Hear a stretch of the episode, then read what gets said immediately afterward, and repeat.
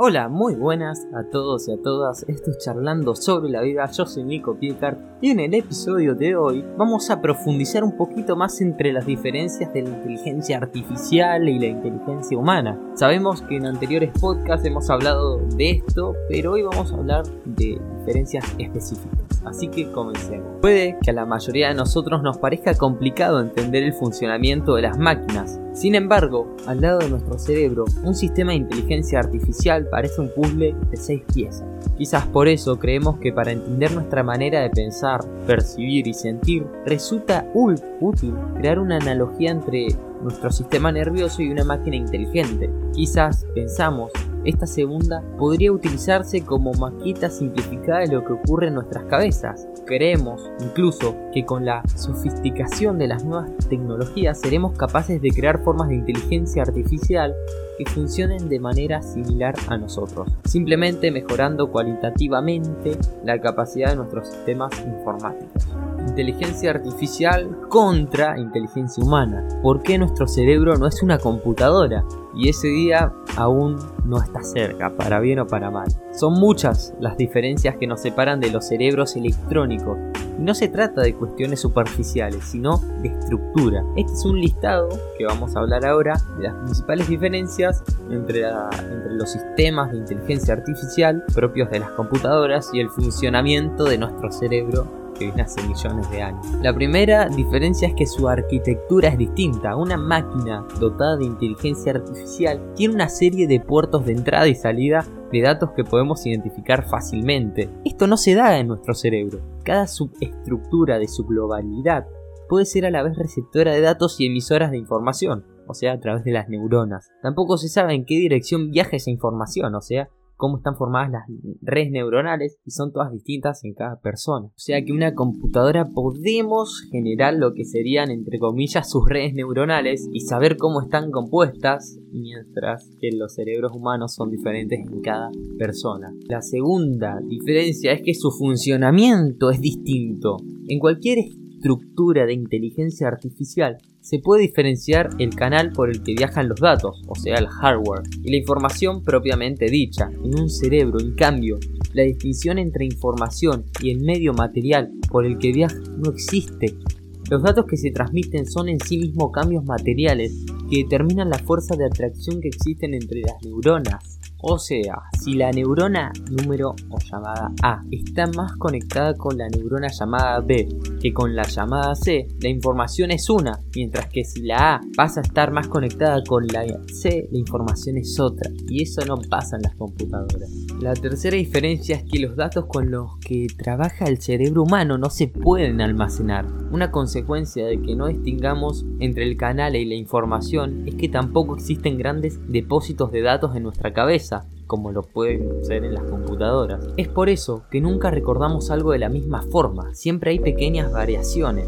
De hecho, se ha comprobado que incluso entre las personas con una memoria autobiográfica muy desarrollada, pueden tener falsos recuerdos. Y acá es donde nos juega en contra nuestra memoria y nuestro cerebro. Cuarta diferencia es la importancia del contexto. Nuestros cerebros orgánicos se adaptan como un guante a cada situación, a pesar de que cada una de las situaciones que vivimos sean únicas. O sea, agarra las experiencias y las asocia para eh, acomodarnos a ese contexto. Es más, ante contextos imprescindibles, diferentes personas son capaces de reaccionar de la misma manera. Esto es algo que no encontramos en los sistemas de inteligencia artificial, en los que diferentes estímulos llevan a un mismo resultado que ya están antes predeterminados por alguien que lo haya programado. O sea, las computadoras entienden si A, entonces C, si B, entonces C. Los seres humanos, con todos nuestros defectos y sesgos y todo lo que nos pasa, estamos hechos para vivir en un contexto caótico como es el mundo. Nuestro cerebro es capaz de interpretar todos los estímulos, aunque se presenten de manera inesperada y sean totalmente nuevos. La quinta diferencia es que la inteligencia artificial necesita regularidad. Los sistemas de inteligencia artificial necesitan estar montados de una manera muy concreta para poder ejecutar órdenes y hacer que la información pase de un lugar a otro de la manera correcta. Los cerebros, en cambio, son únicos en cada uno de nosotros. Al lado del entramado de aproximadamente 100 mil millones de neuronas que sostienen nuestro pensamiento. Las huellas digitales que sirven para identificarnos en algunos contextos parecen ser todas iguales. Además, nuestro cerebro está cambiando constantemente, que es la capacidad que tiene que se llama neuroplasticidad, incluso mientras dormimos. La gran virtud de nuestro cerebro es que puede funcionar bien en todo momento a pesar de estar sujeto a constantes alteraciones impredecibles. De ahí que haya sido definido como el sistema más complejo que existe.